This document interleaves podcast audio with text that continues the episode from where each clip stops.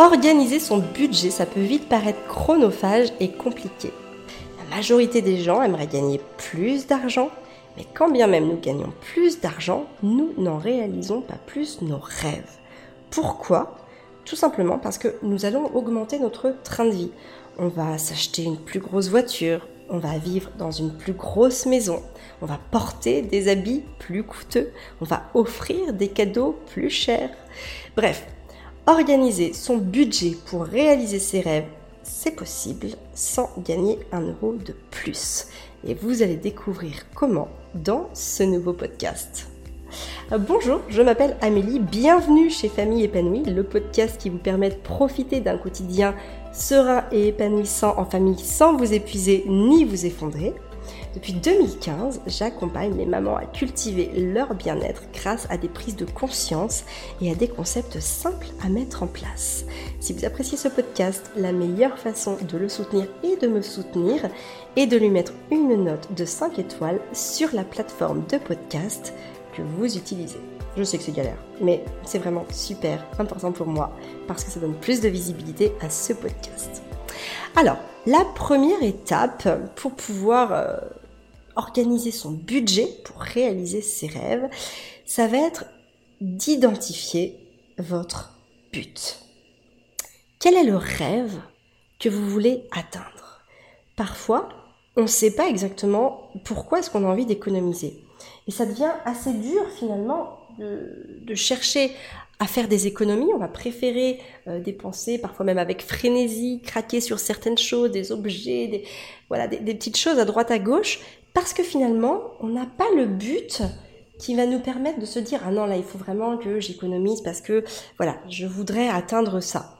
Et en fait les buts, bah, ils sont j'ai envie de dire les rêves, hein, ils sont autant, enfin aussi nombreux que vous êtes de personnes à m'écouter. Ça peut être, euh, on peut aller de retaper une vieille ferme, une vieille bâtisse, faire un voyage euh, à l'autre bout du monde en famille, s'offrir une retraite méditative, acheter un piano, acheter un cheval.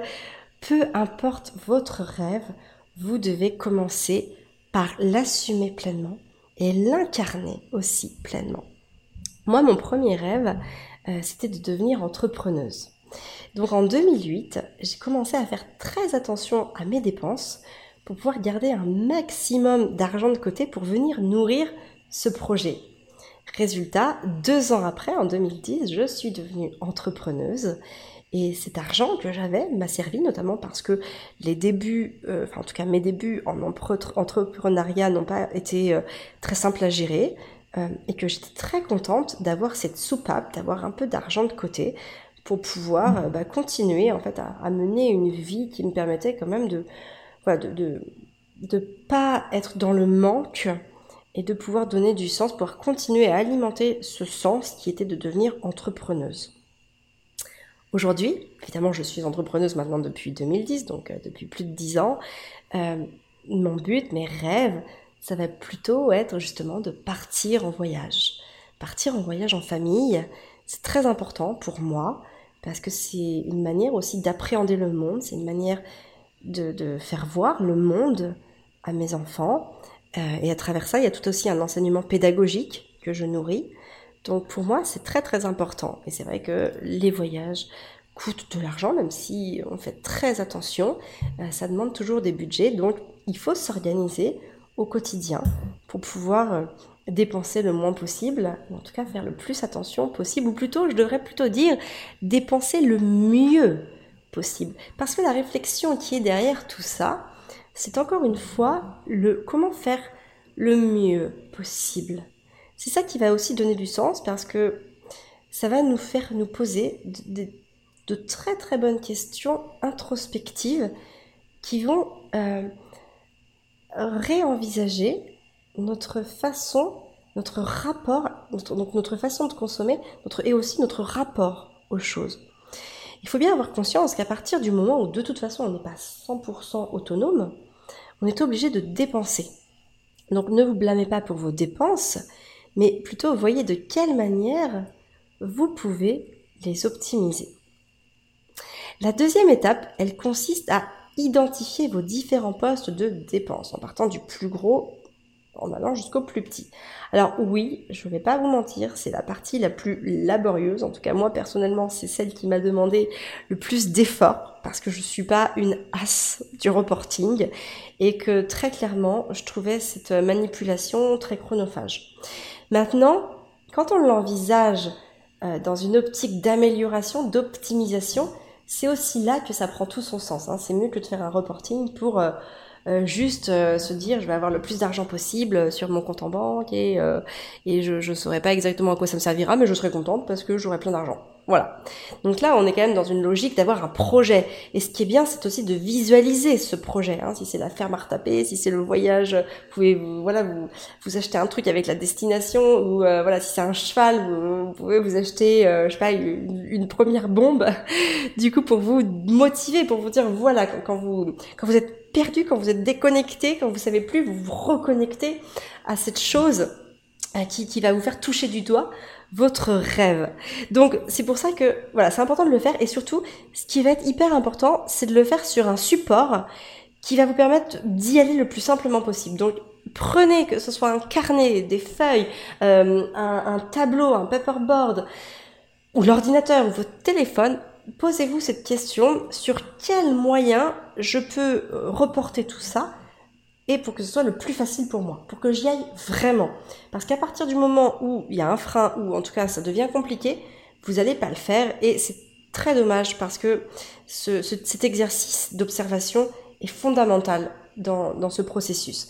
Donc voilà, vous pouvez tout répertorier. Euh, il y a évidemment toutes les choses très connues, hein, comme loyer, alimentation, transport. Alors le transport, ça peut être l'essence, mais ça peut aussi être les cartes d'abonnement au transport en commun, l'électricité, les loisirs, la culture, la décoration, l'habillement, les abonnements, les cadeaux, peu importe. Essayez vraiment d'avoir des catégories qui vous parlent, des catégories qui ressemblent à votre quotidien, dans lesquelles ça va être aussi facile de pouvoir aller classer vos dépenses. Hein. Encore une fois, câbler votre cerveau en mode comment je peux faire pour me faciliter au maximum la tâche?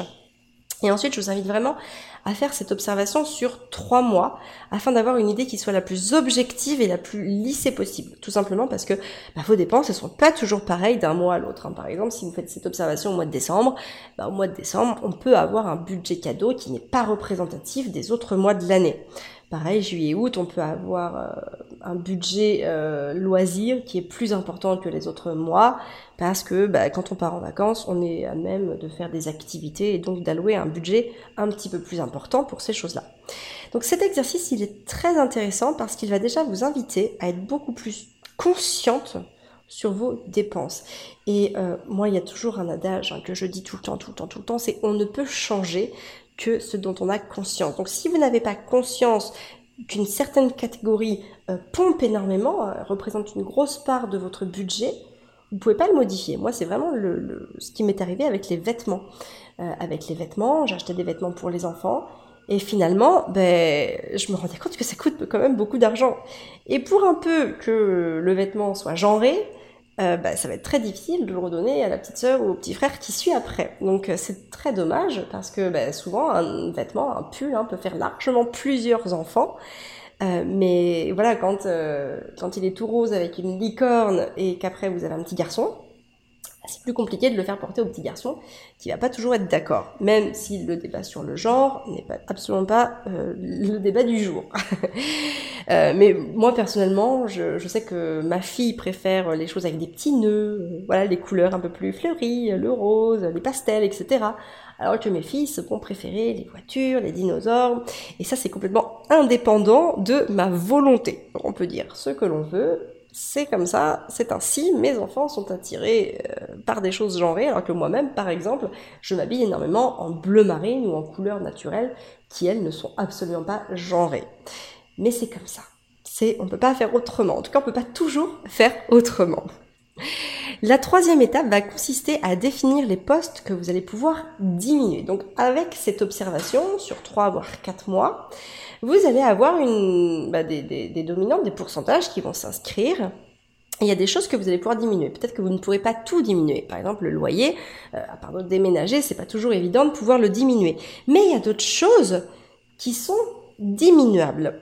Je vais vous expliquer un petit peu comment j'ai fait évoluer euh, tous mes différents postes de budget ces dix dernières années pour me permettre de dépenser le moins d'argent possible. La première, c'est une anecdote euh, qui, qui m'est arrivée, enfin que, que j'ai que j'ai mis en place donc euh, entre 2007 et 2010, donc les, les trois dernières années où j'ai vécu à Paris. Et en fait, donc à cette époque-là, euh, nous on habitait à Colombes, donc qui était en zone 3 à peu près de l'île de France. Aujourd'hui, je crois que quand on prend un pass Navigo, je crois qu'ils ont un petit peu euh, globalisé toute l'île de France. Mais à l'époque, j'ai l'impression que ça fait très longtemps, mais voilà, à l'époque, avant 2010 en tout cas, euh, il y avait la zone 1 qui correspondait à Paris, peut-être qui incluait la Défense, ensuite il y avait la zone 2, puis la zone 3, puis la zone 4, 5, etc. Et donc en fait, moi, j'avais pris un pass Navigo qui allait de la zone 1 à la zone 2, donc j'économisais une trentaine d'euros par mois quand même. Et alors je ne fraudais pas hein, tous les matins et tous les soirs, mais tout simplement, je partais à pied de chez moi jusqu'à la gare d'Anières-sur-Seine, où je prenais le train. Et ça me permettait euh, bah, de marcher et d'économiser sur mon passe Navigo. Et dans ma vie sédentaire de l'époque, hein, parce que euh, c'est vrai qu'on travaillait euh, dans un bureau avec Fabien, on bougeait pas beaucoup. Donc toute la journée, ça me permettait d'avoir cette demi-heure de marche le matin et cette demi-heure de marche le soir. Et c'était très appréciable. Aujourd'hui, on va dire que je, par exemple, je vais essayer de maximiser les trajets à pied ou en vélo autant que possible. Ça me permet de diminuer euh, évidemment l'essence qu'on va acheter. Et puis, ça va aussi avoir un impact sur mon écologie personnelle. C'est-à-dire que on s'était posé la question, notamment euh, pour Arthur, pour lui faire faire du, du, du, cirque il y a quelques années.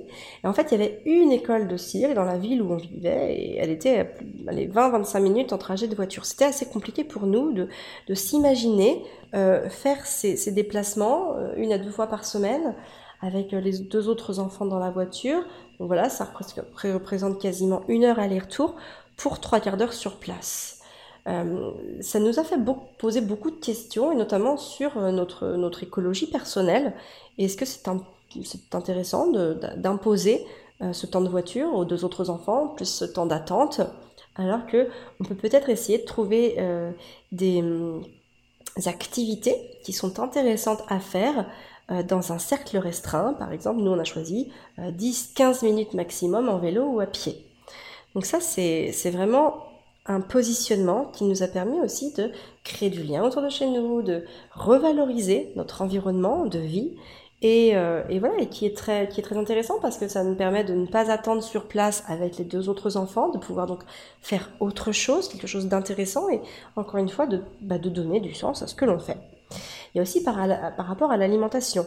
L'alimentation, quand on a commencé à s'alimenter euh, euh, de manière beaucoup plus saine et équilibrée avec Fabien, à manger du bio notamment, on s'est rendu compte que ça pouvait coûter très cher de, tout s'approvisionner dans un magasin bio, dans une biocop ou des choses comme ça.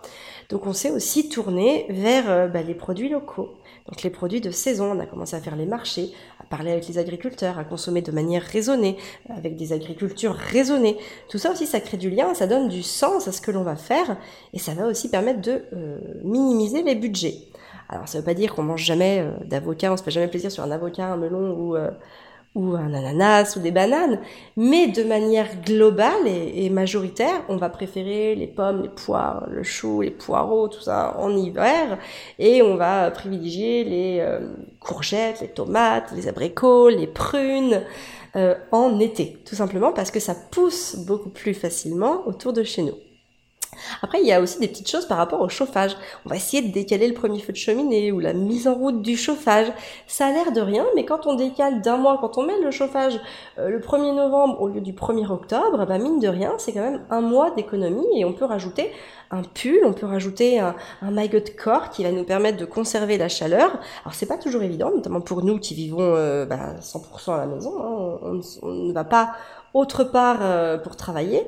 Donc et puis en plus on n'est pas non plus, euh, on bouge pas énormément chez soi, mais c'est important aussi de penser à ça et rien que pour ça, bah, par exemple avoir des pulls bien chauds euh, avec une bonne qualité de laine, des, des, matériaux nobles qui vont nous permettre de, de nous sentir bien dans nos habits, de ne pas avoir froid en permanence. Ça va être aussi de rester moins longtemps sous la douche ou pas des bains euh, chaque jour, notamment pour les enfants, ou de, euh, de, multiplier les, le nombre d'enfants dans le bain, dans un bain. Ça permet d'optimiser euh, les, les, les ressources en eau recycler l'eau aussi au, au maximum. L'eau de cuisson, elle va dans mes plantes. Quand j'ai besoin d'ouvrir le robinet pour faire chauffer de l'eau, bah je, je, mets une casserole en dessous pour pouvoir récupérer l'eau, pour fabriquer ma lessive ou pour mettre pour arroser mes plantes encore une fois, parce que j'ai beaucoup de plantes. Bref, ça, ça, va vraiment passer par, par toute cette euh, conscientisation de, de, nos consommations, de, tout ce que l'on peut perdre aussi. Il y a euh, au niveau des produits qu'on va acheter, on va essayer d'acheter le moins de produits jetables pour pouvoir euh, avoir des, plutôt des, des choses qu'on va utiliser sur le long terme. Ça peut être le sopalin, les éponges, des choses comme ça. Fabriquer aussi le maximum de produits, notamment les produits ménagers, euh, acheter en seconde main aussi tout ce qu'on va pouvoir euh, acheter, notamment les habits. Hein, depuis quelques années, moi j'achète 90% de mes habits en seconde main. Et j'ai vraiment complètement adopté le réflexe seconde main pour tout.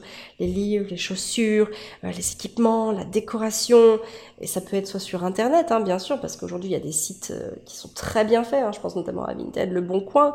Mais il y a aussi tout ce qui va se passer au niveau local, à travers les vides-greniers, à travers les brocantes, à travers les magasins de troc, toutes ces choses-là qui sont accessibles à chacun et qui permettent quand même de faire de sacrées économies. Et en plus, moi je sais que ce que j'adore, c'est qu'on achète un produit qui a une histoire. Et alors ça, moi, j'adore. Et il y a aussi, euh, d'ailleurs, ça, ça, va très bien en transition avec l'autre item qui est acheté de produits de qualité. Je pense notamment aux jouets des enfants. Moi, j'ai longtemps, et d'ailleurs j'investis toujours dans du bon matériel pour les enfants, que ce soit pour jouer ou pour le matériel pédagogique, hein, notamment euh, bah, tout ce qui va être Montessori. Alors oui, ça coûte un petit peu plus cher à l'achat, mais déjà ça me permet de pas en racheter en permanence, puisque bah, les objets sont de bonne qualité, et puis aussi ça me permet soit de les donner, de les donner en cadeau, de faire des cadeaux, ou aussi de pouvoir les revendre. Donc ça, c'est très très intéressant. C'est pareil pour tout, hein. notamment je pense à mon robot ménager. Moi j'ai un Thermomix depuis 10 ans maintenant, enfin depuis plus de 10 ans, je l'ai acheté en 2010. Et ce Thermomix, il a une valeur quand on veut le revendre. D'ailleurs, là j'ai acheté un deuxième thermomix, enfin un autre thermomix, un nouveau Thermomix il y a quelques années maintenant, peut-être que c'était en 2000, 2015 ou 2014, je sais plus. Euh, la vente du premier Thermomix a financé en très grosse partie l'achat de mon deuxième, enfin de, ce nouveau Thermomix. Donc ce sont des choses qui ont de la valeur. Ce n'est pas de l'argent qu'on perd, ce sont, j'ai presque envie de parler d'investissement en fait que l'on fait. Donc c'est très important de, quand on consomme quelque chose, et j'ai encore envie de dire encore plus à notre époque où il y a beaucoup de choses qui sont fabriquées, de pouvoir avoir une réflexion à long terme dans notre processus d'achat. Euh, au lieu d'acheter aussi, on peut emprunter. Hein, faire des échanges entre voisins, mutualiser. Ça permet aussi de favoriser le lien social et notamment les bonnes relations entre voisins. Et puis surtout aussi, bah, on peut acheter que ce dont on a besoin. Et alors là, c'est très important de faire la différence entre une envie, on va craquer sur une très jolie paire de chaussures qu'on va voir dans une vitrine et sur lequel on va s'imaginer avec euh, sans plus tarder, et un besoin, voilà, notre chaussure est usée, on a besoin d'en acheter une autre. Alors évidemment, ne paniquez pas. Vous pouvez aussi vous faire plaisir. Moi, je sais par exemple que je me fais aussi plaisir parfois chez des petits créateurs. Ça permet encore une fois de redistribuer l'argent de manière intelligente, souvent à des locaux ou en tout cas à des gens euh, qui valorisent leur temps vraiment. Et puis encore une fois, euh, ces objets peuvent ensuite être offerts ou revendus. Hein, moi, il m'arrive énormément pour faire des cadeaux, notamment des cadeaux de naissance, d'offrir les premiers habits de mes enfants. Ce n'est absolument pas euh, par radinerie, c'est que pour moi, en fait, je, fais un cadeau d'ailleurs qui a énormément plus de sens que d'aller acheter euh, un cadeau euh, dans une boutique de vêtements. Pourquoi? Parce que en plus de ce vêtement, j'offre une partie de l'histoire qui va avec. Et ça, je trouve que bah, c'est magnifique non seulement j'ai pas besoin de dépenser plus d'argent, c'est vrai d'une part, mais d'autre part, voilà, j'offre euh, une, belle histoire, euh, une belle longévité à, ce vêtement. Et puis surtout souvent, bah, quand on regarde les, habits de, des, allez, des deux premières années de l'enfant, euh, ils sont très peu abîmés quand même parce que les enfants, en tout cas, en tout cas la première année sûre, voilà, les enfants se tâchent pas énormément ou voilà, il y, a peu de risques que les habits soient très tachés. Donc, euh, donc je trouve que c'est une très belle histoire. Puis ça permet aussi de bah, d'instaurer ce réflexe chez les autres. Et ça, je trouve que montrer l'exemple, eh ben, c'est toujours très très important. Quand on peut montrer l'exemple sur quelque chose, eh ben, faisons-le. Incarnons-nous dans nos idéaux et dans nos convictions jusqu'au bout. Et enfin, la quatrième étape, bah, ça va consister à revendre ce qui peut l'être. Parce que c'est bien d'économiser au maximum un peu partout, mais aussi, chez nous, il faut savoir qu'on a des trésors. Des trésors qui peuvent nous rapporter de l'argent. Alors, au lieu d'entasser vos affaires dans votre garage, dans votre grenier, dans vos tiroirs, vendez-les pendant qu'elles ont encore de la valeur. C'est exactement pareil pour les vêtements, pour la déco, pour euh, le matériel high-tech. N'entassez pas des choses, euh, peut-être même dans la peur d'avoir un besoin futur, parce que dans un besoin futur, vous pourrez racheter, vous pourrez prêter, emprunter, enfin, peu importe, mais vendez les choses pendant qu'elles ont encore de la valeur. Euh, moi, je suis pas hyper euh, site de vente en ligne pour ça, ou alors vraiment pour les choses qui ont beaucoup de valeur, comme la télé, quand on l'a revendue, je l'avais mise sur le bon coin. Mais sinon, par exemple, pour tous les habits du quotidien, je suis pas hyper vintage pour faire des annonces parce que je trouve ça assez long à faire. Par contre, j'adore faire un vide-grenier par an.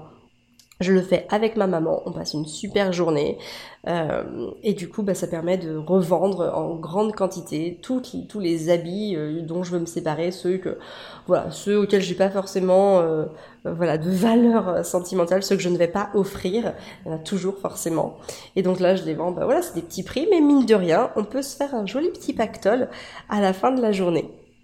Donc très souvent, il faut savoir qu'on renonce avant même d'avoir essayé parce qu'on pense que c'est impossible, parce qu'on pense qu'il nous faudra trop d'argent, parce qu'on pense qu'on peut pas se le permettre, parce qu'on doit prévoir le futur. Moi, je me rappelle notamment euh, d'un voyage au Portugal qu'on a fait tous les cinq. Alors Constance avait moins de deux ans, elle ne payait pas entièrement son billet d'avion, mais on était quand même quatre à payer le billet d'avion pour le Portugal. On avait fait un séjour de Lisbonne de six jours, six ou sept jours, je sais plus, euh, et ça nous avait coûté 700 euros au total ce qui n'est pas excessif. Hein. Quand on compte le billet d'avion, le billet de train pour aller jusqu'à l'aéroport, le logement, euh, les, repas, les sorties, enfin c'est-à-dire le, le pass tram là, parce que bah, voilà, on avait pris forcément un peu le tram pour euh, aller dans la ville, euh, tout ça, tout ça. Et ben c'est pas si cher pour une semaine de vacances, qui est quand même dans, dans un autre pays. On y était parti fin novembre. Du coup, on avait eu le soleil de Lisbonne, ça faisait un bien fou. Et en fait, souvent, bah, on va même pas avoir l'idée de se dire ça parce que bah, on pense que ça va coûter trop cher. Donc, c'est très important d'avoir une idée bien précise de ce que votre rêve peut vous coûter. Parce que souvent, on se dit, waouh, partir là, mais ça fait trop loin. Ou acheter une vieille bâtisse et tout rénover, ça va nous coûter trop d'argent.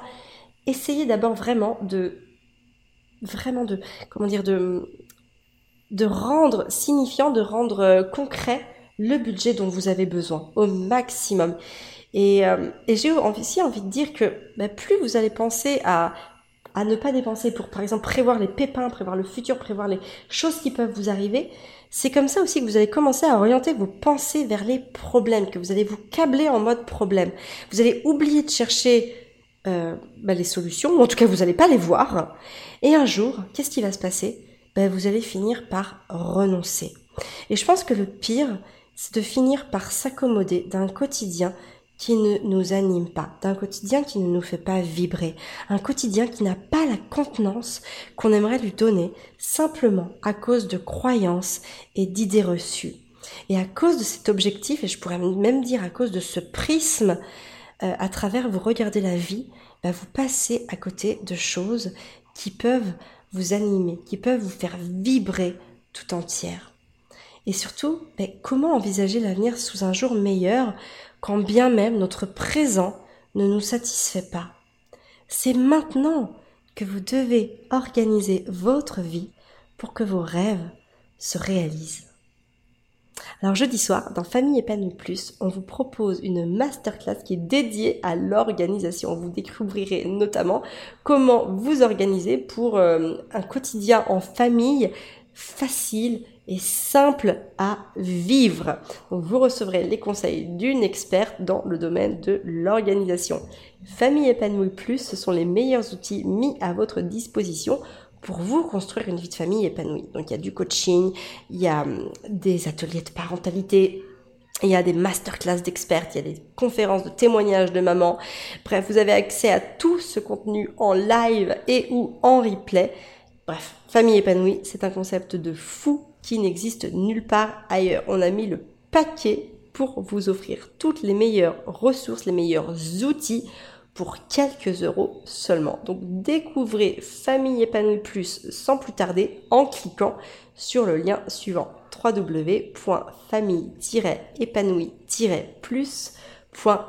Je vous mets aussi ce lien dans la description. Moi, je vous donne rendez-vous la semaine prochaine pour un nouvel épisode de podcast sur la vie de famille.